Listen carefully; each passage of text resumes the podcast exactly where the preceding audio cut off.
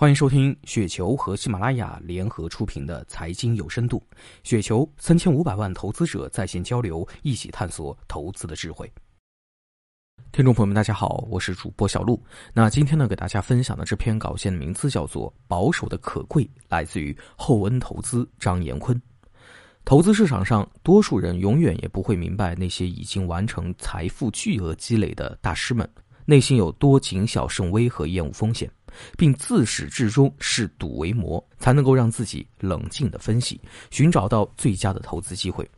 翻着沃尔特·施洛斯与沃伦·巴菲特的业绩，他们都秉承着格雷厄姆的保证本金不受损的基本原则，长期净值曲线呢非常的完美。施洛斯最大年份回撤不超过百分之十一，不管未来会有多么的辉煌的业绩增长，他也不会将投资组合净值回撤置于濒临崩溃的境地。因为作为投资管理人，大幅回撤的业绩不是仅有管理者在承受，而是所有投资人都在一起承受。所以，对于受托财富管理而言，投资人和管理人双方的满意度才是投资健康发展的基石。双方的契合度决定了投资组合承受力。施洛斯看似较为保守的应对策略和控制业绩较小回撤的手段，成为其成功的关键。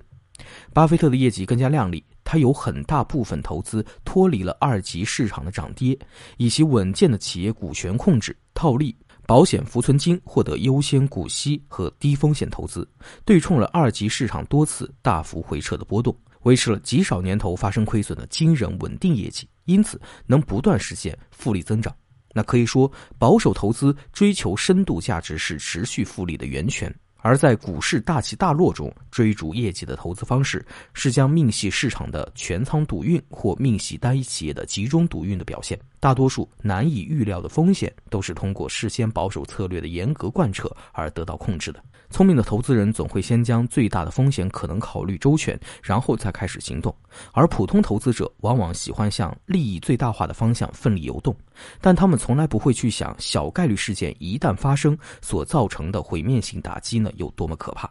在几十年较长的时间内，你很难确定市场或某个单一企业会以完美的百分之二十复利不断上行着。但我们保守的投资，挖掘大幅惊人错杀的价格，以深度价值为伍，就会不断的看到确定性的价值回升空间，并会以较高的确定性来维护资产复利增值。人们以为急切的做事便是提高效率，很多事情当你回头看，会得出结论：急于求成，还不如慢条斯理的坚持那些看似最笨的方法效率高。